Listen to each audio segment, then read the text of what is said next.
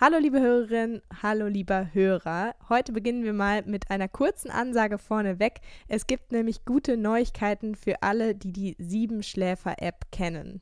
Wir haben ja im Podcast jetzt schon ein paar Mal über die Siebenschläfer-App gesprochen und vielleicht hast du dir die App auch schon selbst runtergeladen und bist ein bisschen spazieren gegangen und äh, hast vielleicht sogar überlegt, ein Abo abzuschließen dann ist heute ein ganz besonders guter Tag, denn wir haben ein spezielles Goodie für unsere Podcast-Hörerinnen und Podcast-Hörer.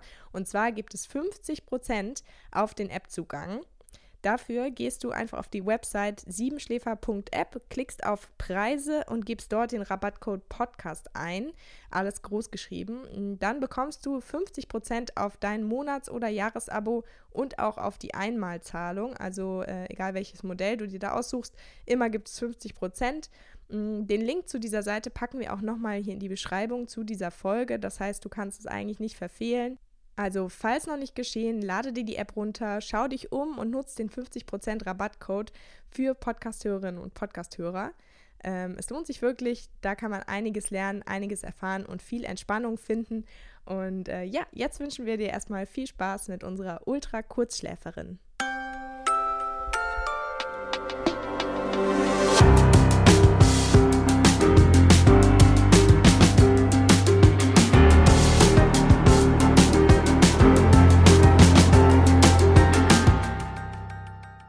Und willkommen zurück bei dem Siebenschläfer-Podcast, unserem Podcast über die Welt des Schlafes und all die Schläfer, die in ihr wandeln. Ich spreche heute wieder mit Albrecht Forster. Albrecht ist Schlafforscher, Schlafexperte, Schlafbuchautor und auch ein ziemlich guter Schläfer von dem, was ich ähm, bisher in diesem Podcast so von ihm mitbekommen habe. Albrecht, schön, dass du wieder dabei bist. Hallo Cora. Ja, mein Name ist Cora Hähnel. Albrecht hat meinen Namen schon gesagt. Ähm, ich arbeite zusammen mit Albrecht für die Siebenschläfer Schlaf-App. Wir kümmern uns darum, dass unsere Nutzerinnen und Nutzer besser einschlafen, besser ausschlafen, besser durchschlafen und ähm, ja, sind beide ganz begeistert vom Thema Schlaf und freuen uns deshalb, dass wir regelmäßig ähm, einen neuen Schläfer oder eine neue Schläferin unter die Lupe nehmen können und ähm, schauen können, was bei ihr oder bei ihm im Bett so los ist. Und Albrecht bringt dafür jede Woche einen neuen Fall mit, einen neuen, eine neue Persönlichkeit, die begegnet ihm manchmal im privaten Leben, im Alltag, in der Familie, aber auch in der Wissenschaft oder in den Medien. Und heute soll es bei diesem speziellen Fall äh, um einen Zufallsfund der Wissenschaft gehen. Es geht darum, was passiert, wenn Schlaf kürzer ausfällt als das, was die meisten von uns als gesund einschätzen. Es geht um die berühmten acht Stunden, und vielleicht auch um weniger als acht Stunden.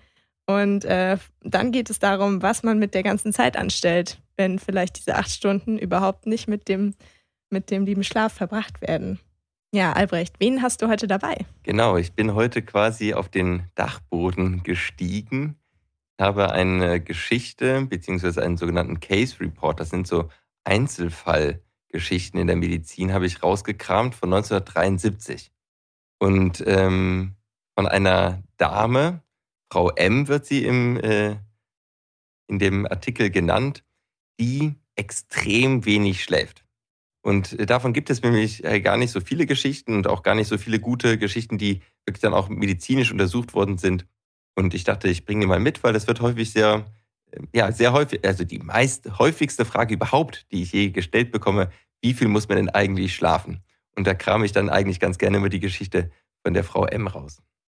Ja, das klingt spannend. Also äh, Frau M, ein, ähm, ein Case, ein Case, der von der Wissenschaft betrachtet wurde, äh, schon einige Zeit her, wie das jetzt klang, und ähm, lag bei dir auf dem Dachboden.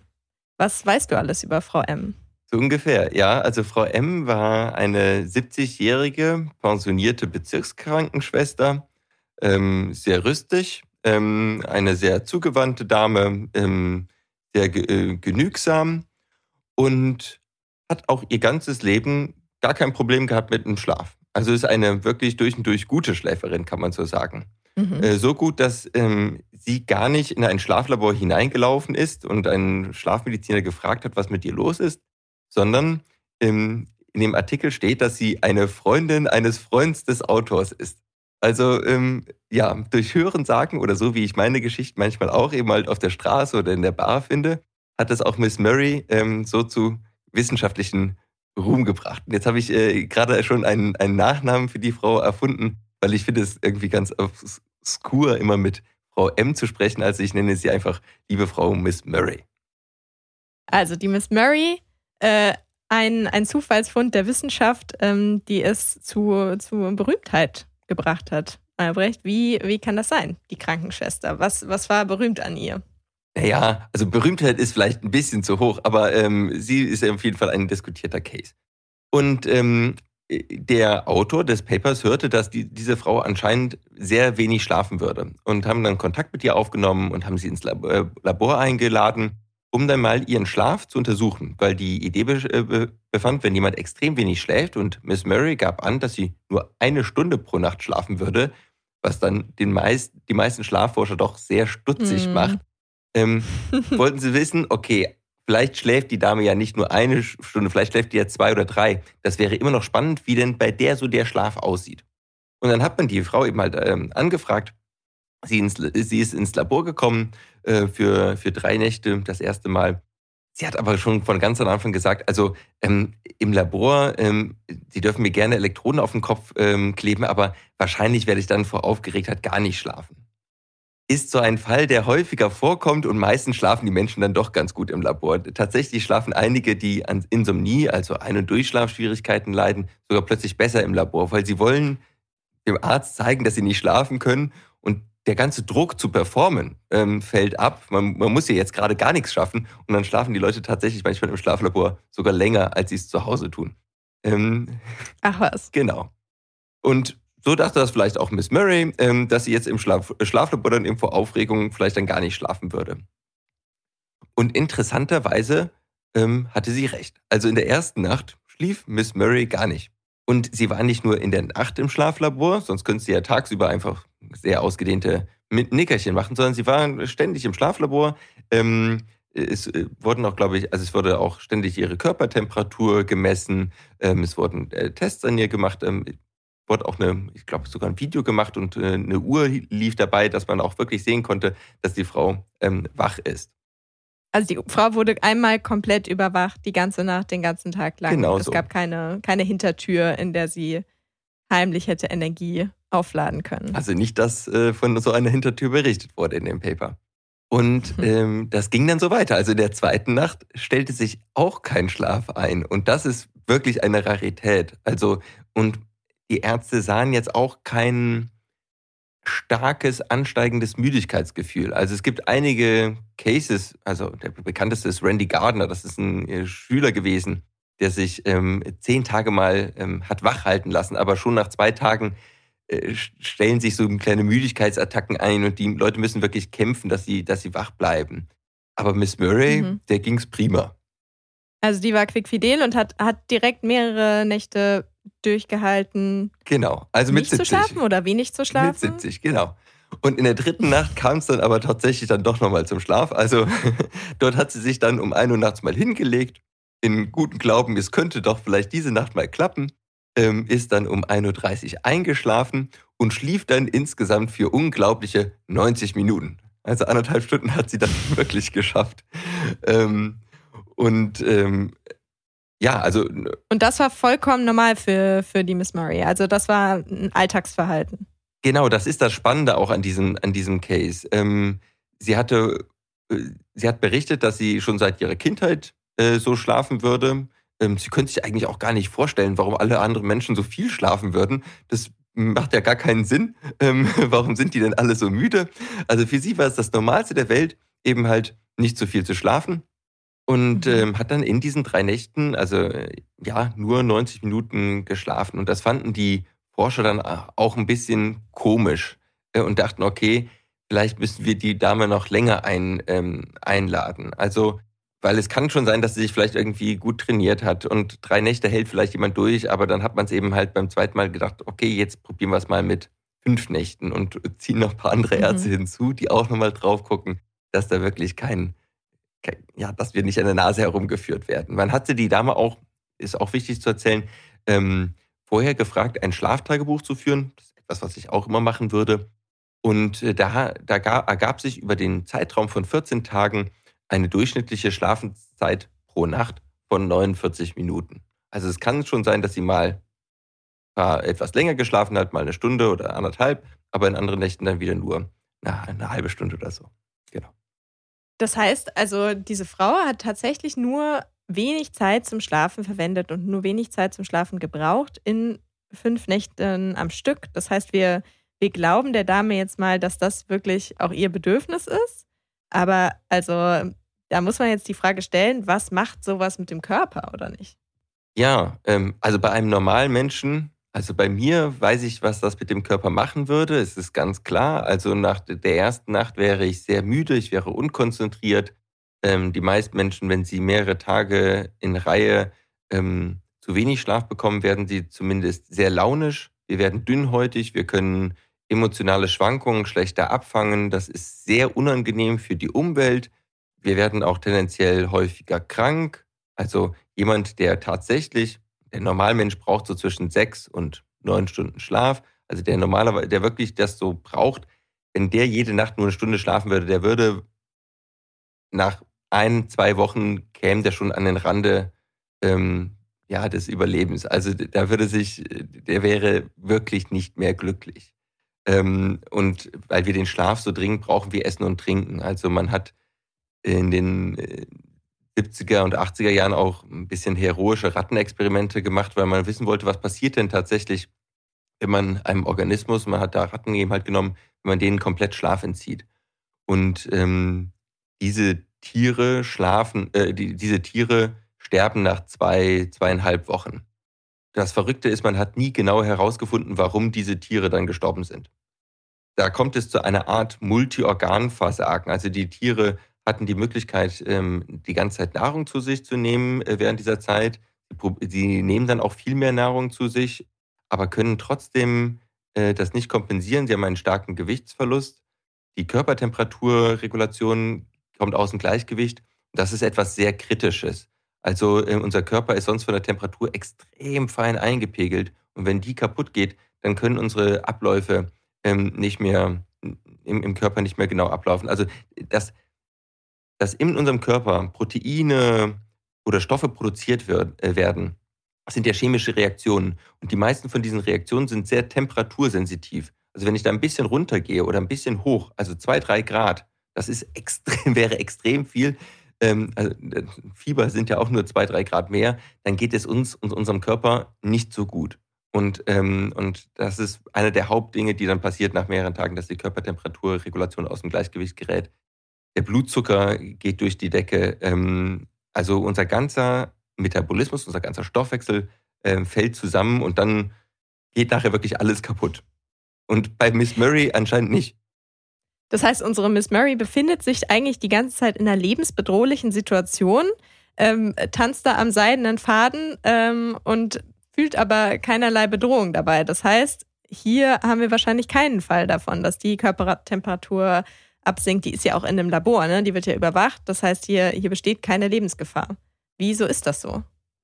Nein, das äh, würde ich auch bei ihr komplett ausschließen. Zum einen, weil das schon ihr ganzes Leben lang so ist und sie ist 70 Jahre alt und wenn jemand 70 Jahre alt geworden ist, dann ähm, betreibt er keinen absoluten Raubbau an seinen Körper. Also das war in den 70er Jahren, ist das ein, ein sehr stolzes Alter gewesen. Äh, mittlerweile ist ja das ähm, Lebensalter nochmal gestiegen bei, bei das durchschnittlich erwartbare Lebensalter aber die hat ja einen, sie ist einem normalen Job nachgegangen, wo sie auch jetzt nicht den Druck hatte, unglaublich viel zu haben, aber ich denke, die war sehr engagiert und hat dann erst spät, später im Alter äh, dann angefangen, noch mehr Hobbys zu machen, um eben halt die Zeit dann nachts auszufüllen.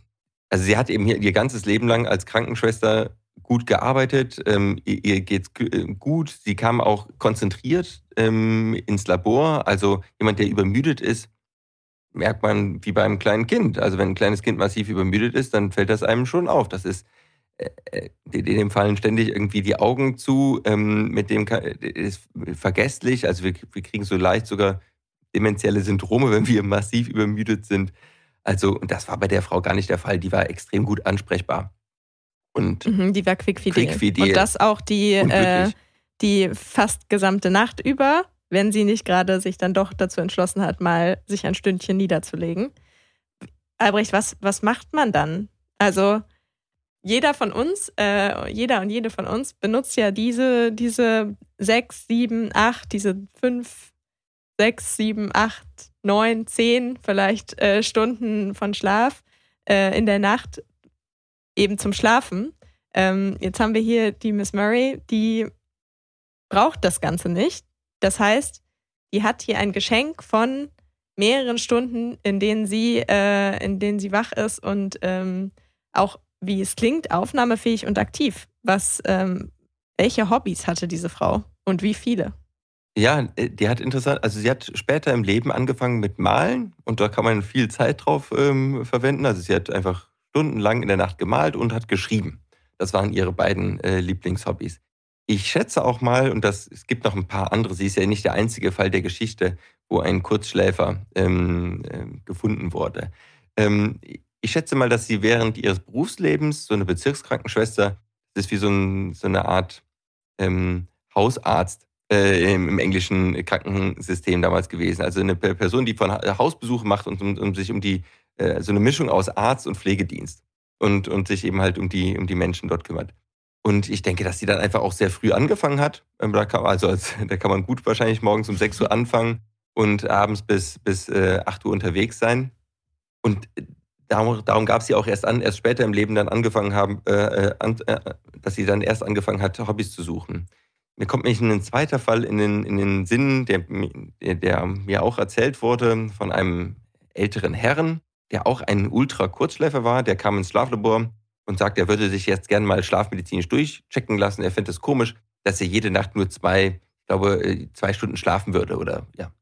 Und das ist, wie gesagt, wenn jemand mit sowas im Schlaf, ins Schlaflabor kommt, dann denkt man immer, ja, ja, ähm, jetzt schauen wir mal, ähm, wie das denn wirklich aussieht. Und bei dem war es ganz ähnlich. Also es ist ein Fall aus Regensburg. Auch in der ersten Nacht äh, schlief diese Person gar nicht. Da dachte man, okay, äh, vielleicht ist er sehr gut ausgeschlafen, sehr nervös. Und in, auch in der zweiten Nacht hatte er eben halt nur äh, zwei Stunden Schlaf. Und dann fragte man ihn, ob das denn jetzt ein neues Syndrom gew äh, Symptom gewesen sei. Und da hat er angegeben, nee, das wäre auch sein ganzes Leben lang ähm, so gewesen. Und dann fragte man ihn ja, warum kommen Sie erst jetzt? Also ähm, was, was? Und da sagt er, ihm wäre jetzt einfach schlicht langweilig. Also er, ist, ähm, er sei jetzt pensioniert Früher war das perfekt, da konnte er das alles in Einklang bringen. Tagsüber konnte er acht, acht bis zehn Stunden arbeiten. Ähm, abends konnte dann ähm, noch Zeit mit der Familie verbringen und dann hatte er noch mal ähm, vier, vier, fünf extra Stunden für sich selber. Ja, das, stell dir das mal vor, dass man nur mal fünf Stunden hat, ja, wo du ein Buch lesen klingt kannst. Klingt nach einem traumhaften Alltag auf jeden Fall. Genau. Und ja. äh, aber das kann dann im Rentenalter zur Belastung werden man muss es gut mit sich selbst auch aushalten können, ne? weil zu dieser Uhrzeit, ähm, solange man keine transatlantischen Beziehungen pflegt, ist da eben keiner wach, ne? Ja. Also, ähm, ich, hatte, einen anderen Fall, auch sehr spannend. Ähm, da hat eine Dame dann nachts, ähm, also früher hat sie sich mit ihrer Mutter, die auch nachts wach war, in der Küche getroffen und hat die später dann aber nachts einfach angerufen und die haben nachts einfach stundenlang miteinander telefoniert. Also wenn das in der Familie ist und man jemanden hat, mit dem man telefonieren kann in der Zeit, ist das auch eine Möglichkeit. Und der ging es erst schlechter eigentlich, als ihre Mutter ähm, ja äh, dement wurde und nicht mehr telefonfähig war nachts. Ähm, und hat dann erst Probleme gehabt. Also das Wachsein an sich nachts, wenn ich tagsüber keine Symptome habe, das muss nicht das Schlimmste sein auf Erden. Also wir müssen uns dann über unseren Schlaf Gedanken machen, wenn der Tag nicht mehr so gut läuft. Aber es gibt eben halt diese ganz seltenen Fälle, also jetzt hier Miss Murray mit, mit einer Stunde pro Nacht, das ist wirklich eine Rarität, das ist vielleicht eine Person von einer Million so ungefähr. Und so Kurzschläfer mit so vier Stunden, das ist so einer von tausend. Also das sind seltenere Fälle. Äh, die meisten Menschen schlafen mehr, ähm, aber ungesund muss das nicht sein. Also man kann damit durchaus sehr alt werden, wie wir hier sehen. Mhm, und passiert es häufig, dass äh, Menschen, die, die Kurzschläfer oder Ultrakurzschläfer sind, äh, zu, zu euch ins Schlaflabor oder zu deinen Kollegen und Kolleginnen ins Schlaflabor kommen? Naja, eigentlich nicht. Also äh, höchstens, äh, höchstens im Rentenalter. Während des Berufslebens freut man sich über die extra Stunden und das zeichnet für mich auch den, den gesunden Kurzschläfer aus, ähm, der macht, der, der, tut das schon seit Kindheit und das sehen wir auch, ähm, Kurzschläfrigkeit oder auch die Schlafdauer, die ist uns gewisserweise äh, Weise angeboren. Also wenn meine Eltern beide Kurzschläfer sind, dann ist die Chance, dass ich selber auch Kurzschläfer werde, sehr hoch. Ja, wie wenn meine Eltern beide sehr groß gewachsen sind, ist die Chance sehr hoch, dass ich auch hochgewachsen bin. So. Ähm, und so ist es eben halt auch mit der Kurz- und Langschleifigkeit. Und ein guter Indiz, dass, dass es gesund ist, zu fragen, was ist in der Familie, oder eben halt zu schauen, ob das dann immer so war. Also wenn das, wenn man immer schon Kurzschläfer war, dann wird man das wahrscheinlich auch sein ganzes Leben lang ähm, bleiben.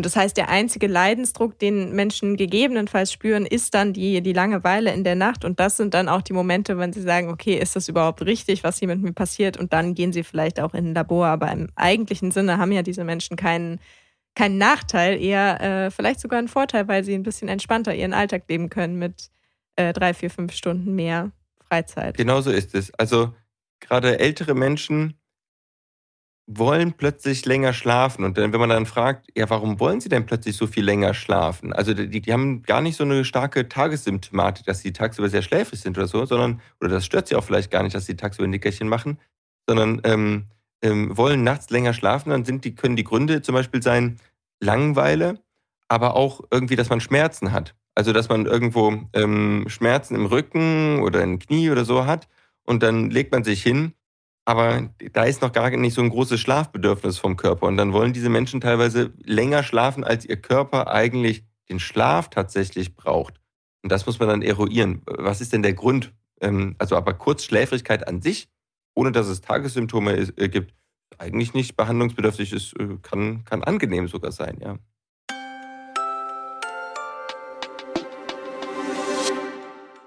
Ja, ich wusste ja unser Thema von, von heute, die Kurzschläfrigkeit. Und ich bringe ja jedes Mal ein, ein Gadget, ein Tool mit, was irgendwie mit diesem Thema zusammenhängt und vielleicht Betroffenen helfen könnte, äh, da heraus wieder aufzutauchen oder so. Und das fiel mir dieses Mal ziemlich schwer, weil wir haben ja eigentlich kein Problem. Also der Kurzschläfer, dem geht es ja gut und ähm, oder die Kurzschläferin, vor allem hier unserer Miss Murray geht es ja gut. Ähm, ich habe aber dann trotzdem gedacht, was ist, wenn jetzt Miss Murray sich Mühe geben wollen würde, doch lieber die acht Stunden äh, zu schlafen, sei es wegen Schmerzen, sei es wegen Langeweile oder ähm, einfach, weil sie gerne so normal sein möchte, wie, wie man sich das im Bilderbuch vorstellt. Äh, und ich habe ein Produkt gefunden, Albrecht. Ich weiß nicht, ob du das kennst. Es gibt Decken. Es gibt Decken, die sind besonders schwere Decken. Therapiedecken heißen die. Mhm. Und äh, hier steht geschrieben, der Druck der Decke soll eine vermehrte Ausschüttung von Glücks- und Schlafhormonen sorgen und die Produktion von Cortisol verringern, also dem Stresshormon. Verschiedene Studien weisen darauf hin, dass sich bei der Verwendung einer Gewichtsdecke der Schlaf und das allgemeine Wohlbefinden verbessern und sich Stress oder Stresssymptome reduzieren. Das ist jetzt nicht direkt auf die Kurzschläfersymptomatik äh, abgezielt, aber ich habe mich gefragt, ja, was passiert denn, wenn man jetzt der Miss Murray so eine Decke überwirft? Zieht das den Schlaf in die Länge? Was meinst du? Ja, da wird ja zum Beispiel ein erhöhter Cortisolspiegel erwähnt, den jetzt diese Decke runterbringen soll. Und bei der Miss Murray glaube ich gar nicht, dass die einen erhöhten Cortisolspiegel hat. Die ist ja komplett glücklich. Ja, die, die ist ja überhaupt nicht gestresst. Die ist außerdem noch Rentnerin. Also, ähm, also außer sie hat jetzt panische Angst vor dem Tod oder sonst irgendwas, wäre es sehr merkwürdig, dass sie jetzt einen extrem hohen Cortisolspiegel hat. Sie hat ja auch keinen Leidensdruck. Sie hat jetzt ja auch keine Angst vor der Nacht, sondern die ist, die ist komplett im Reinen mit der Nacht und geht da ganz locker in die Nacht rein. Also, und äh, darum kann es sein, dass sie die Gewichtsdecke angenehm und kuschelig findet. Aber tendenziell ist das für Menschen, die nicht gut schlafen können, weil sie Angst haben, äh, Geborgenheit und Sicherheit suchen. Ähm, und dann kann wenn ich eben halt so eine schwere Gewichtsdecke auf mir drauf habe, kann das äh, äh, dazu führen, dass ich, dass ich mich wohliger fühle, weil ich mich, also dadurch, dass etwas auf mir drauf liegt, fühle fühl ich die ganze Zeit den Raum um mich herum. Ich habe quasi so eine Art Höhle, ja, ähm, und, äh, und das gibt mir Geborgenheit. Ähm, und das kann dazu führen, dass ich mich einfach besser fallen lassen kann, dass ich ähm, ähm, weniger Angst habe. Und wenn ich weniger Angst habe, dann kommt es auch weniger zu Stressaufweckreaktionen, die vielleicht meinen Schlaf ein bisschen ähm, zerstückeln. Das heißt, ich werde ein bisschen seltener vielleicht aufwachen und werde dann vielleicht ein bisschen konsolidierter durchschlafen. Ähm, bei der Frau mhm. Murray, das kann man auch noch sagen, mhm, hat man in den Schlafstudien damals gefunden, dass die relativ gut durchgeschlafen hat. Also die hat nicht an vielen kleinen Stückchen geschlafen, sondern die hatte tatsächlich einen sehr normalen Schlaf. Okay, das heißt, diese, diese Therapiedecken, die schweren, äh, schweren Steppdecken, die ich da rausgesucht habe, sind eher ähm, für Leute geeignet, die, die sich äh, Geborgenheit wünschen, die sich nicht sicher fühlen im Schlaf, die ja vielleicht auch Angst haben oder an, unter Angstzuständen leiden und so weiter. Und ähm, da fällt jetzt natürlich unsere Miss Murray überhaupt nicht darunter. Ähm, was sagt die Wissenschaft zu diesem Produkt? Weil kennst du da irgendwas? Also da steht dann immer so von vielen wissenschaftlichen Studien untersucht. Tatsächlich fehlen da Studien. Also äh, ich weiß, dass es diese Decken gibt. Das ist kein, das mhm. ist kein, kein, muss kein Humbug sein. Ähm, das ist ein Produkt, was bei einigen Menschen funktioniert. Ich würde so sagen irgendwie 20, 30 Prozent. Das ist aber nichts, was alle Menschen unglaublich toll fühlen. Es gibt andere Menschen, die das extrem belastend im wahrsten Sinne des Wortes fühlen. Ja, die brauchen was ganz Leichtes. Also ja, kann ja auch kann ja auch beklemmt wirken, ne? Also genau. dass irgendwas auf dir drauf liegt und du du nicht wegkommst. Ne? Also das ist sehr individuell. Ja. Und für Menschen, ähm, die das mal ausprobieren wollen, ja, also das kann man, kann man, kann man durchaus mal machen und, und dem, und einem Teil der Menschen, gerade die irgendwie ängstlich sind, kann das helfen. Sehr interessant ist eine andere Geschichte. Also kann vielleicht insbesondere Menschen mit Autismus, äh, Autismus-Spektrum-Störungen ähm, äh, helfen denen hilft es manchmal quasi, dass sie, dass sie mehr Be Beengung fühlen. Das ist so ein bisschen auch wie das Pucking bei, bei äh, Kleinen, bei Säuglingen. Also wenn man die sehr eng bindet, dann fühlen sie sich auch stärker und dann fühlen sie sich auch geborgener und, und, und weinen weniger. Mhm. Und es gibt eine, eine Autistin, die ähm, hat damals sich selber eine Drückmaschine gebaut. The Big Squeeze. Ich kann den Namen der Frau gerade nicht herausfinden, aber äh, das war sehr spannend. Und wie ist sie darauf gekommen? Die ist äh, in, in den USA groß geworden auf einer Kuhfarm oder sowas. Und ähm, wenn man Kühe irgendwie, ähm, wenn man den, die behandeln möchte oder so, dann gibt es auch so, so Druckmaschinen und dann werden die Tiere ganz ruhig.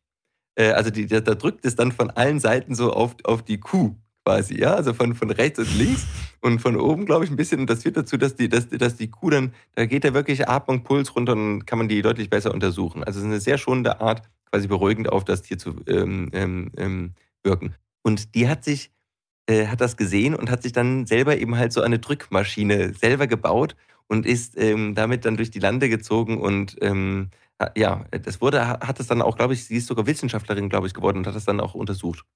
Und darauf geht das so ein bisschen zurück. Ganz spannend, ja, danke für den Exkurs. Also klingt so, als wäre die Therapiedecke keine, keine gefährliche Art, äh, den Schlaf äh, zu verbessern, aber auch keine absolut sichere Art. Also muss man ausprobieren, was da zu einem, zu einem passt.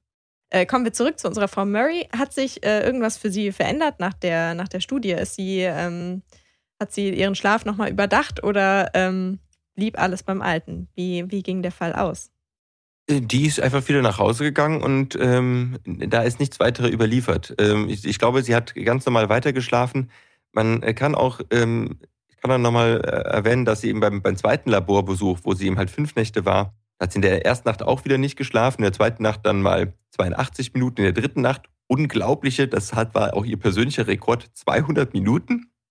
Sagte, das hätte sie seit Jahren nicht mehr gemacht. Aber in den darauffolgenden Nächte 4 und 5 hat sie nur noch 19 und 29 Minuten geschlafen. Also es war nicht so, dass dann plötzlich der große Schlaf kam, sondern ähm, ja, sie hat da einmal, einmal deutlich länger geschlafen. Sie hatte auch eine ganz normale Schlafphasenverteilung und das ist auch ein Hinweis darauf, dass sie einen gesunden Schlaf hat.